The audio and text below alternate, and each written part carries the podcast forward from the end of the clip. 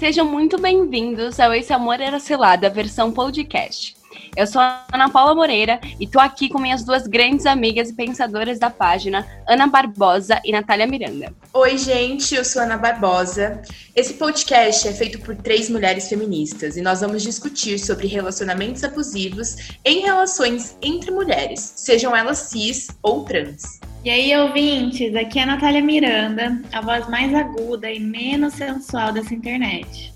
Hoje a conversa é delas e para elas. O mês da visibilidade lésbica inspirou esse amor cilada a falar que ela também pode ser abusiva. E hoje ainda vamos ouvir dois depoimentos de seguidoras que passaram por isso.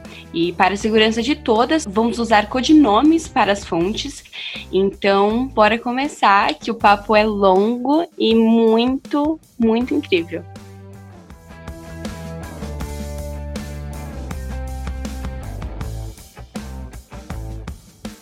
Começar, eu queria falar que eu, como mulher bissexual, que já estive em alguns, alguns assim mesmo, relacionamento com mulheres, sempre me questionei se uma mulher podia ser tão abusiva como um homem.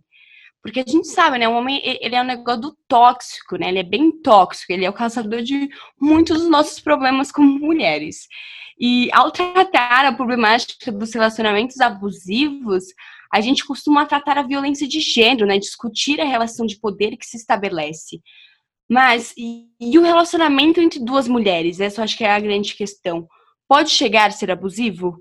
Traições, manipulações, mentiras, falsas exposições, agressões e estupros também podem ser uma realidade em relacionamentos entre mulheres, por mais que muitas vezes isso nem passe na nossa cabeça. Sim. Parece difícil imaginar algo assim, mas está mais próximo do que pensamos. É, acredito que isso aconteça porque nós nos colocamos numa posição em que pensamos que, por não haver uma relação de poder, de gênero, nós estamos livres do machismo. Mas uhum. isso é uma falácia, né? Nós, Total. mulheres, também podemos ser reprodutoras do machismo e também podemos estabelecer essas relações de poder dentro dos nossos relacionamentos. Nossa, sim, super. Eu acho que assim, tipo, nós como mulheres mesmo, nós chegamos num relacionamento afetivo uma ligação muito intensa da, da coisa, assim. Pensando no estereótipo da mulher, por exemplo, como nutridora de uma relação, como mãe, ou até como a fraquejada, vai tomar no cu Bolsonaro. Sempre é bom pontuar que vai tomar no cu Bolsonaro. Não importa o que a gente esteja fazendo, mas. Não importa o assunto, é exatamente. isso é o pior. Nós somos. É, gente, é isso, nós somos seres empáticos por natureza. E é por isso que você já deve ter ouvido falar da sapatão iludida, né? Nós somos intensos nas nossas relações, enxergamos mais similaridades entre nós do que, por exemplo, um homem e uma mulher. Mas isso não é necessariamente bom, tá bom?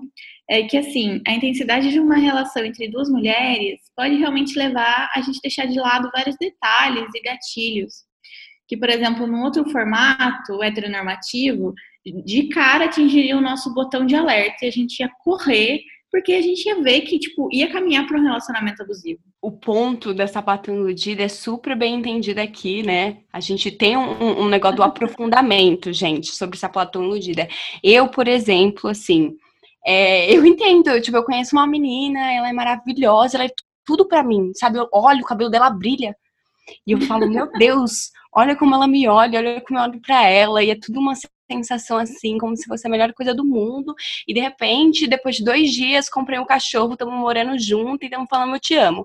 Então as coisas elas vão seguindo muito rápido e Uau. talvez sinais que fossem, tipo, como a Natália falou, alarmantes, fossem se perdendo e fossem, fossem sendo escondidos por algo que para mim sempre foi muito intenso, né, esse relacionamento. E aí, né, Ana, como eu disse ali no meio da sua história, eu sempre te aviso, mas tudo bem. É... e pensando exatamente né, em toda essa intensidade, tudo que acontece, a gente decidiu trazer o primeiro depoimento que a gente tem, que é da Carol, uma amiga próxima, em que a gente, inclusive, quer agradecer muito você por ter colaborado com a gente, ter se aberto para um assunto tão delicado. Então, vocês vão ouvir agora a história dela. É, ela fala, ela conta um pouco sobre o relacionamento abusivo lésbico que ela teve. E, e aí a gente queria lembrar, né, que se você não está preparada para ouvir, se você ainda está passando por uma situação meio difícil, ou está naquele momento complicado, é, se prepara, pula uns minutinhos, que vai dar tudo certo. Que ainda tem muita discussão boa pela frente. Eu sou lésbica e a gente, eu percebo que na comunidade lésbica tem algumas pessoas que viram e falam, não só na comunidade lésbica, na, na sociedade no geral, as pessoas acham que relacionamento abusivo não é possível entre duas mulheres. Porque não tem essa questão de machismo e patriarcado e repressão à mulher, onde sempre vai ter um papel de opressor e a oprimida. Mas isso não, não é real na prática. Não é porque são duas mulheres que elas não podem, não podem estar num relacionamento abusivo. Ser abusivo vai muito além de patriarcado, de gênero. É algo muito, muito complicado. Eu entrei no relacionamento com uma menina em 2018, onde eu me encontrava toda semana, no, no nosso relacionamento, toda semana, ela sentava comigo e ela apontava todos os meus defeitos. Ela sentava, então, eu não gosto que você é assim, eu acho que você é assim, eu acho que não sei o que, você tem que mudar isso, não te aguento mais. E ela ia me esculachando e me botando para baixo, e eu chorava e eu ficava muito mal, e eu pedia desculpa por coisas que eu não deveria precisar pedir desculpa, tanto que não eram nem coisas reais. E ela sempre acabava falando: então eu não quero mais ficar com você porque você é horrorosa. E falava isso, mas falava ah, depois, tipo, não, te amo, vamos ficar juntas. Eu, eu faço o sacrifício de te ajudar a crescer e mudar para ficar com você porque eu te amo. Fecha aspas, né? Que horas que isso tá certo? Em que mundo isso é amor? Isso não é amor. Isso é manipulação, chantagem e repressão. E era sempre isso, sempre procurar motivo para brigar, sempre procurar motivo para me culpar. Eu me, eu me via sendo culpada e martirizada por pequenas coisas que não deveriam ser questões o tempo todo.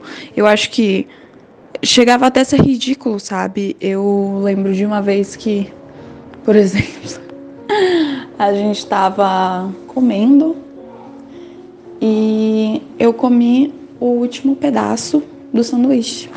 E ela ficou brava comigo, porque eu comi o último pedaço do sanduíche que a gente estava dividindo.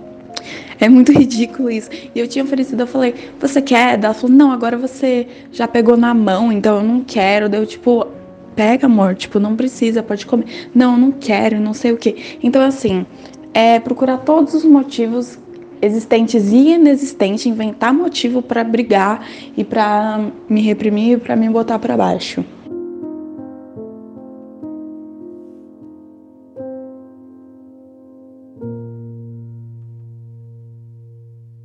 Nesse depoimento, consegue muito bem transmitir sinais e percepções que são verdadeiros alertas dentro dos relacionamentos.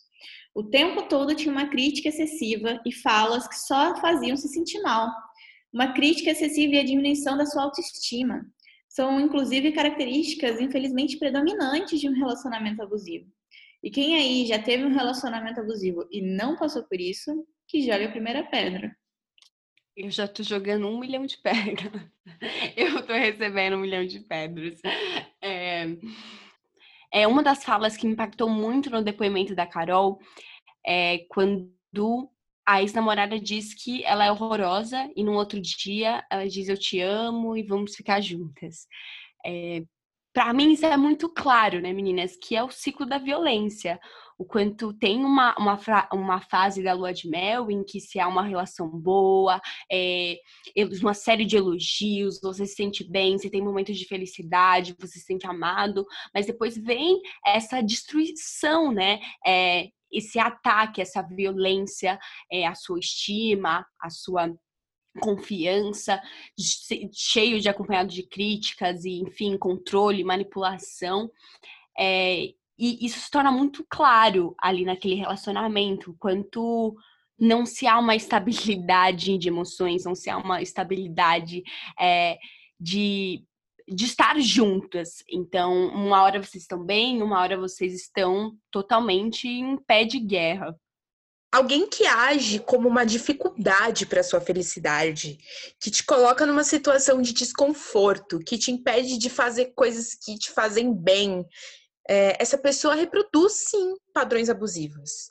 Às vezes nós acreditamos que não vai ser possível de acontecer com a gente, que as agressões deixarão de ser que não elas não deixarão de ser psicológicas, mas elas podem sim avançar e serem cada vez piores, resultando até mesmo em agressões físicas ou a morte, né? A gente não sabe.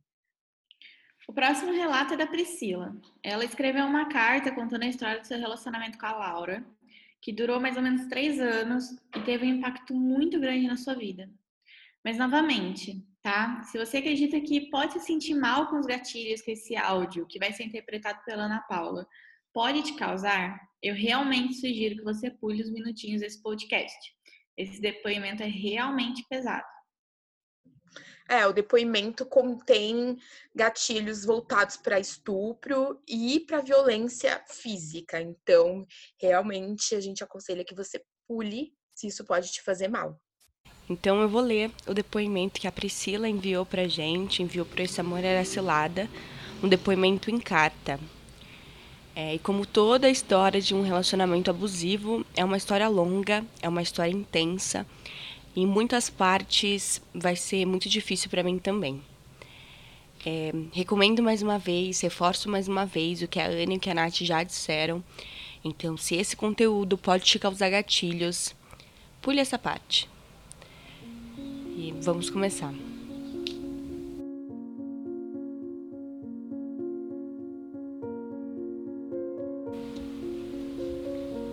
Olá meninas, meu nome é Priscila e eu tenho 18 anos e vou contar a história do meu relacionamento abusivo. No final de 2016, eu esbarrei com uma menina no corredor da minha escola. Eu estava no primeiro ano do ensino médio e a Laura estava no último ano. Depois daquele esbarrão, ela me pediu desculpas e me deu um abraço. E pode parecer meio exagerado, mas naquele momento meu mundo parou.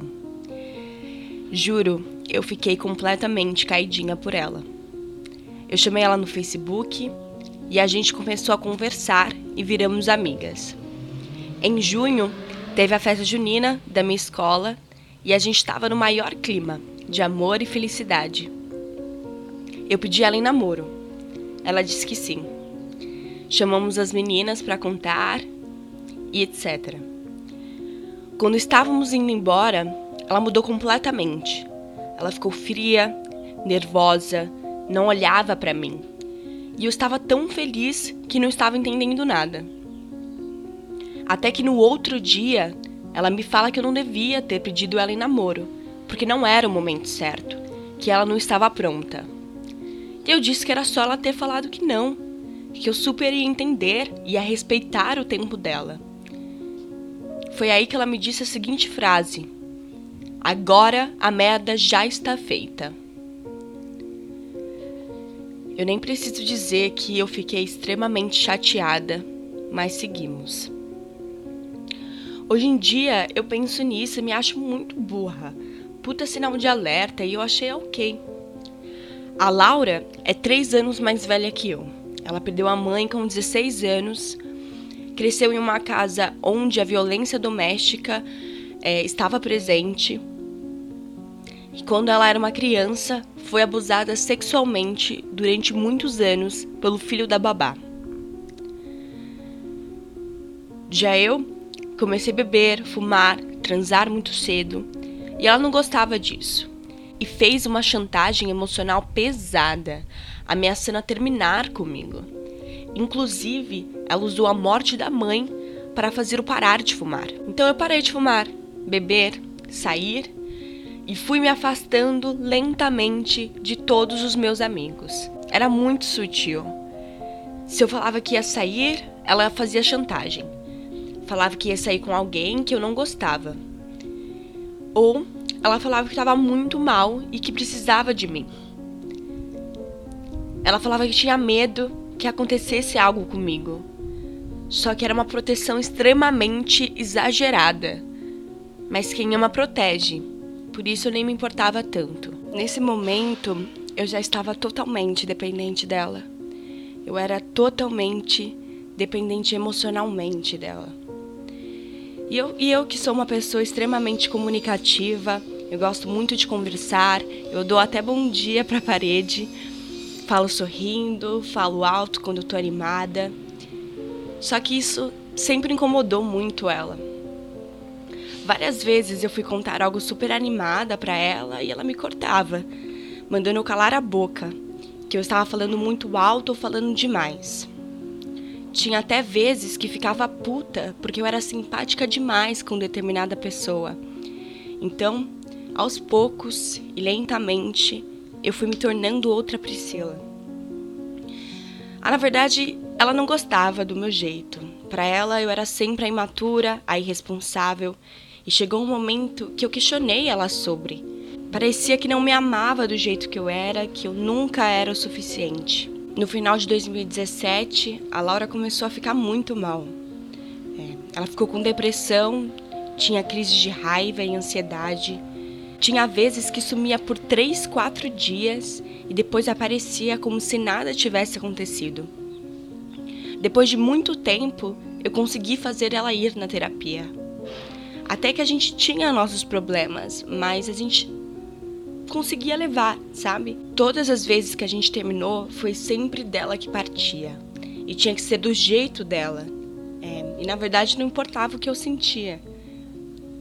Quando eu contei para minha mãe que namorava uma menina, ela não aceitou muito bem, na verdade. É, me disse que me amava e me respeitava no final. Na verdade, eu tinha medo da reação do meu pai, mas foi ele a pessoa que mais me apoiou e me ajudou. Eles não gostavam muito da Laura e o motivo era simples. Minha mãe dizia que quando eu estava com ela, não parecia que era eu. Que eu me tornava uma pessoa quieta e a Laura não fazia a mínima questão de conversar com eles. O que sempre me incomodou muito, porém eu tive que aceitar porque era o jeito dela. Até que um dia, em 2018, as coisas deram ruim. Na minha casa, ela começou a ter uma crise de raiva. Ficou socando a janela do meu quarto. Eu fiz com que ela parasse. Ela sentou no chão, começou a se bater. E aí eu chamei ela para deitar comigo e dormi. Quando eu acordei, ela estava em cima de mim me enforcando. Eu, tentando ter todo o autocontrole do mundo, pedi para ela tirar os braços de mim. E aí ela chorou, pediu desculpas. E uma parte de mim acreditava que ela não queria fazer, mas tem a outra parte que relembra todas as vezes que ela disse que sentia raiva de mim. Porque quando ela estava em cima de mim, ela me olhava com raiva como se fosse me matar. Só de lembrar desse, desse olhar, meu corpo ele começa a tremer. Depois desse dia, minha vida mudou completamente. Eu passei a ter crises de ansiedade, eu fiquei com depressão, eu me cortava, eu até tentei me matar algumas vezes. Eu não conseguia fazer nada sozinha. Eu não conseguia sair de casa porque eu sentia que todo mundo ia me machucar. É que eu sentia muito medo dela, mas eu fingia que não, porque eu não queria que ela se sentisse mal. Eu me afastei ainda mais de todos os meus amigos.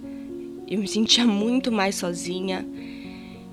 E eu só sentia que tinha ela para contar, né? Nem nos meus pais eu confiava porque ela ficava me falando como eles me abandonaram e não se preocupavam comigo. E que eles só queriam destruir o nosso relacionamento. Ela disse para eu não contar para ninguém.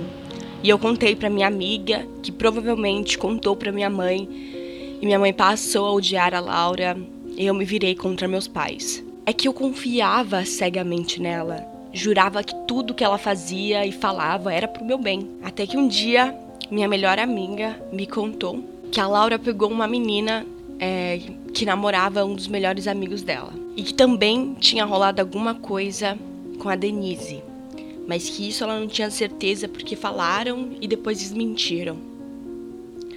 E aí eu fui contar, eu fui questionar a Laura. E ela me disse que tinha ficado, mas que foi um dia que a gente tinha brigado e que ela tinha bebido, sendo que para mim ela sempre disse que não bebia. E acabou beijando essa menina. Mas quando eu perguntei da Denise, ela disse que nunca tinha acontecido nada. A Denise era uma menina da sala da Laura que eu nunca gostei, para ser bem sincera. Ela tem uma energia muito carregada, eu sentia uma sensação muito ruim nela. E eu morria de ciúmes porque, apesar de elas serem muito amigas, a Denise sempre deixou muito claro que queria transar com a Laura. E a Laura sempre me disse que nunca rolou nada, que nunca ia rolar nada que era coisa da minha cabeça e eu, tonta, acreditei. Até que um belo dia eu tava super bem, eu, meu, remédio, meu remédio tava funcionando e eu fiquei com graça com uma amiga minha quando eu namorava. Foi uma coisa super besta minha, ela era uma amiga hétero. E aí eu fui contar pra Laura. Contei e depois, depois perguntei outra vez sobre a Denise. Só que eu tive que insistir porque ela nunca teve coragem de me contar as coisas de uma vez. Era sempre mentindo e depois a verdade. Foi aí que ela disse que precisava me contar alguma coisa. Começou a digitar e enfim disse que tinha transado com a menina e que foi do jeito dela. Na hora eu fiquei muito sem chão. Eu confiava cegamente muito nela e não estava acreditando que ela teve a capacidade de me trair enquanto eu nem conseguia levantar da cama. Ela não teve caráter de me contar as coisas. Eu me senti uma completa idiota contando uma coisa besta para ela e ela me escondendo que tinha me traído. Foi aí que eu disse que eu não queria mais nada, que eu não ia conseguir namorar com uma pessoa que mente para mim e nem treme. Ela olhou no meu olho antes e disse que nunca tinha ficado com a menina. Depois, ela pediu pra gente se ver e disse que ia me explicar tudo o que aconteceu. Basicamente, eu não lembro de quase nada. Eu só lembro de sair convencida que eu era a culpada, que ela me amava e que eu estava sendo escrota de jogar tudo no lixo por uma traição. Mas ela me manipulou de um jeito que eu nem sei explicar com palavras. Porque por um bom tempo eu me senti tão culpada. Eu me senti uma pessoa extremamente feia. Me senti insegura, porque mesmo que eu achava que era bem mais bonita que as meninas que ela tinha me traído, eu não conseguia me sentir suficiente. Eu não conseguia me sentir suficiente na cama. Eu meio que fui forçada a perdoar e anular meus sentimentos. Eu tive que pensar que ela se arrependeu e que doía muito mais nela do que em mim. E todas as vezes que eu queria conversar sobre isso, ou lembrava ela, ela dizia que a gente já tinha resolvido e que não tinha sobre o que conversar. Eu só precisava esquecer. A Laura tinha um jeito de transar que eu não gostava. Era extremamente agressivo e parecia que ela gostava que eu sentia dor. Só que eu não deixava. Quando ela me traiu e fez com a menina tudo que eu não deixava ela fazer, ela sempre me falava que não conseguia fazer comigo também. Foi aí que eu comecei a tentar, eu comecei a me forçar. Só que ela nunca se sentia satisfeita. Falava que não funcionava. Nesse momento eu já estava tão dependente que quando ela ficava brava comigo, eu falava que ela podia me bater para descontar toda a sua raiva. E foi assim que ela me bateu várias vezes. Chegou até o momento dela me jogar no chão e me chutar.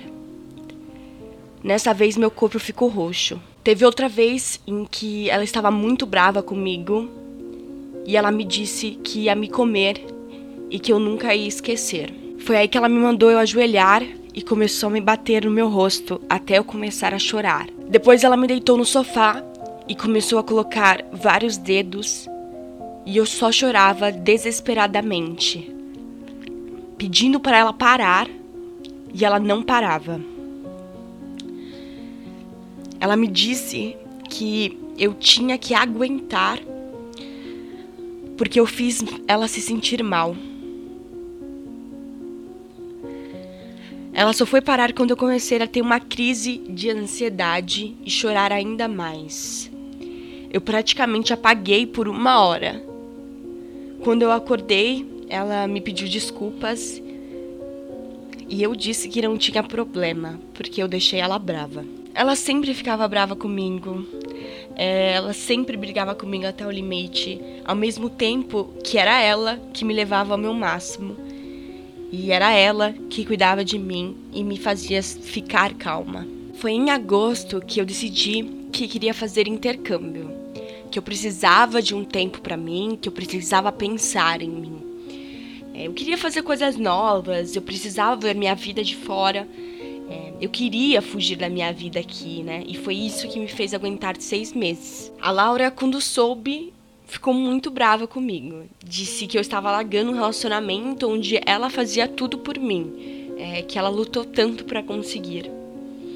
Disse que eu só era uma filhinha de papai que queria fugir da sua vida e que o papai estaria pagando uma nota para o meu intercâmbio.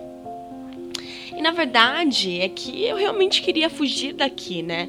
E se não fosse o meu intercâmbio, eu nem sei se eu estaria viva. Em janeiro de 2019, eu fui.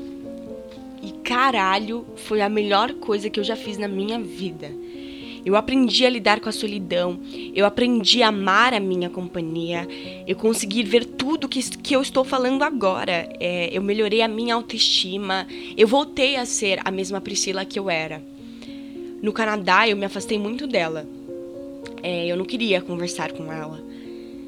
Até então, eu, não, eu nunca tinha sentido vontade de ficar com outra pessoa porque eu só tinha olhos para ela.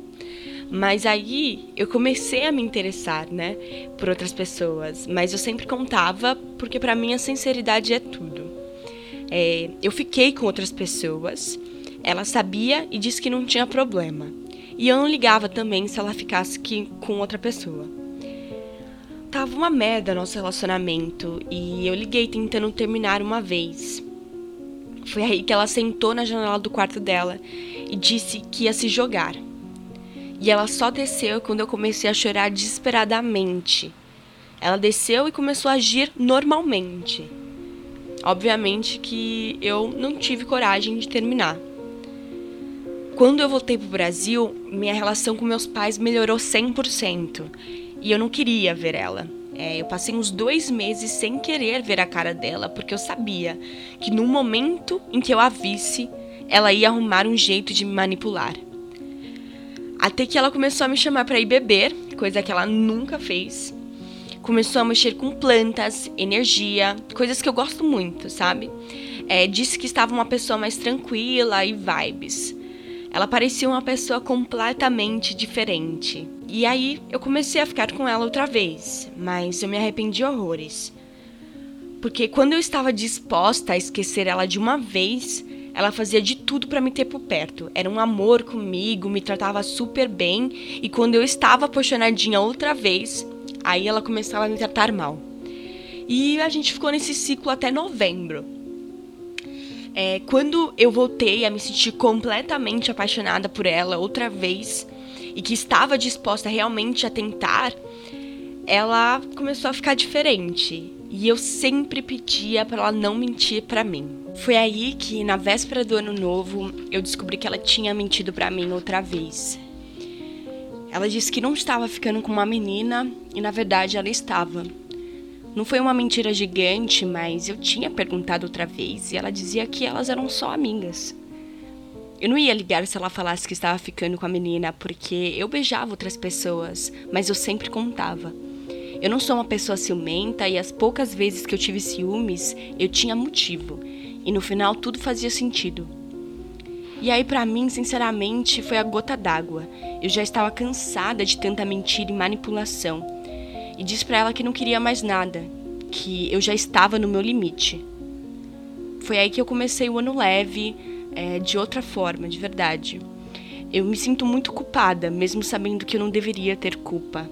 Porque ela não assume nada, né? Todos os amigos dela acham que eu larguei ela para viver na putaria. Eles acham que eu traí ela. E todas as vezes que a gente conversa é gatilho puro, porque ela mexe muito com a minha cabeça. É, e eu não lembro de muita coisa, porque foi uma coisa tão pesada que que eu acho que a minha memória apagou. Ela se acha tão certa das coisas que até me disse que eu precisava fazer muita terapia para ser uma pessoa melhor no meu próximo relacionamento. Hoje eu não parei de conversar com ela 100%. É, eu não chamo ela, mas se ela me manda mensagem eu respondo sim. É muito difícil se abrir para outra pessoa, porque eu tenho medo eu tento nunca me colocar numa situação de vulnerabilidade, assim. É, eu não gosto de chorar, eu não gosto de expor meus sentimentos, com medo de usarem isso contra mim.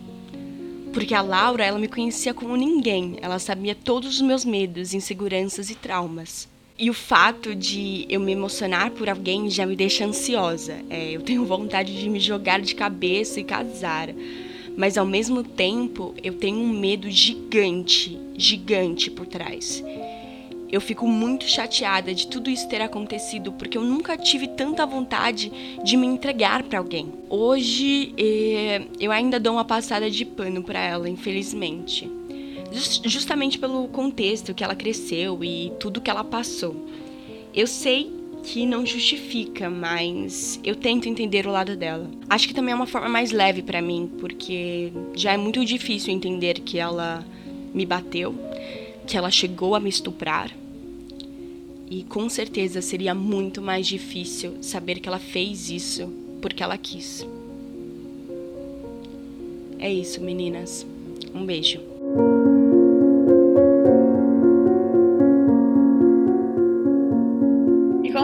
Vocês puderam perceber, existe sim relacionamentos abusivos entre duas mulheres. E uma mulher pode sim ser tão abusiva quanto um homem.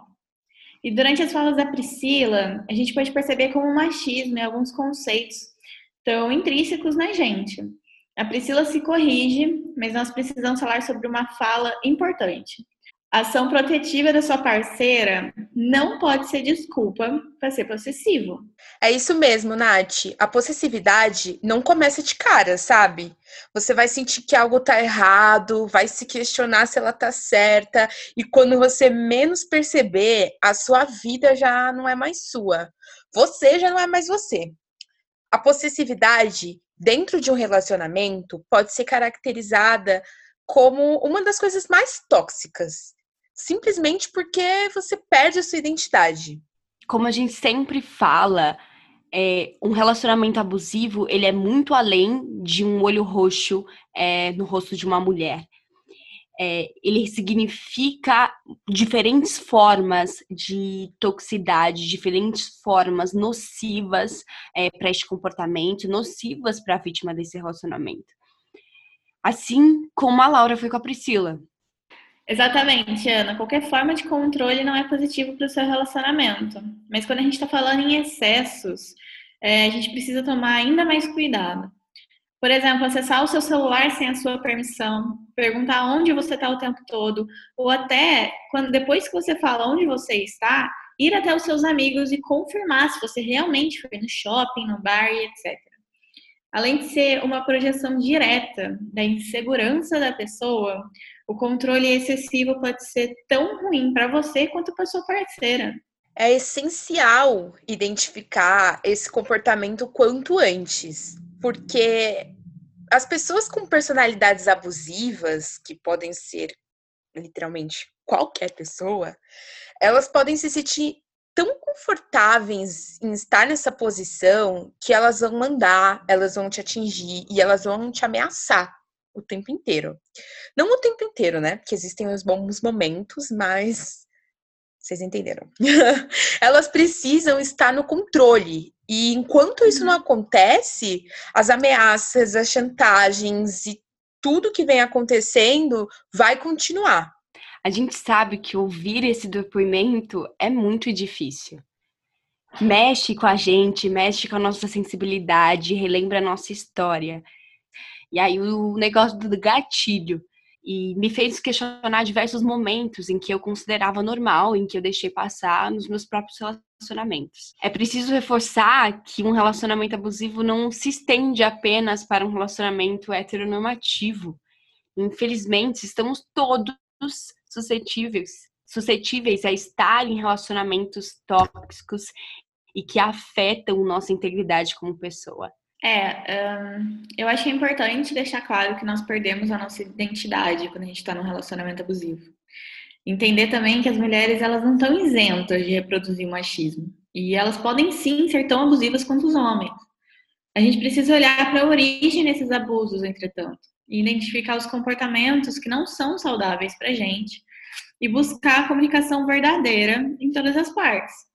É claro que, por exemplo, assim como nós conversamos com vocês no Instagram, é, a sua namorada não vai deixar ser abusiva. E as coisas podem ser piores do que já estão. E aí eu queria trazer assim um questionamento final. E se a Priscila não tivesse acordado? Nós procuramos estatísticas sobre casos de feminicídio, sobre violência dentro dos relacionamentos entre mulheres, e nós não encontramos nada. No mês da visibilidade lésbica, nós precisamos deixar de invisibilizar uma parte da população que passa sim por essas agressões.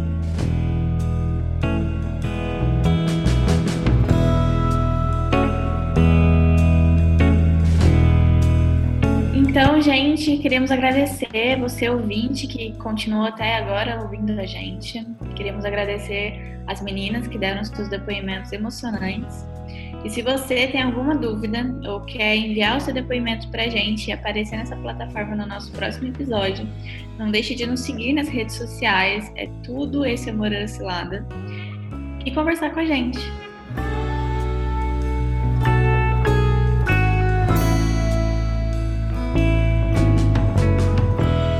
Esse Amor Era Cilada, versão podcast, foi produzido por Ana Paula Moreira, Ana Barbosa e Natália Miranda e editado por Guilherme Santiago.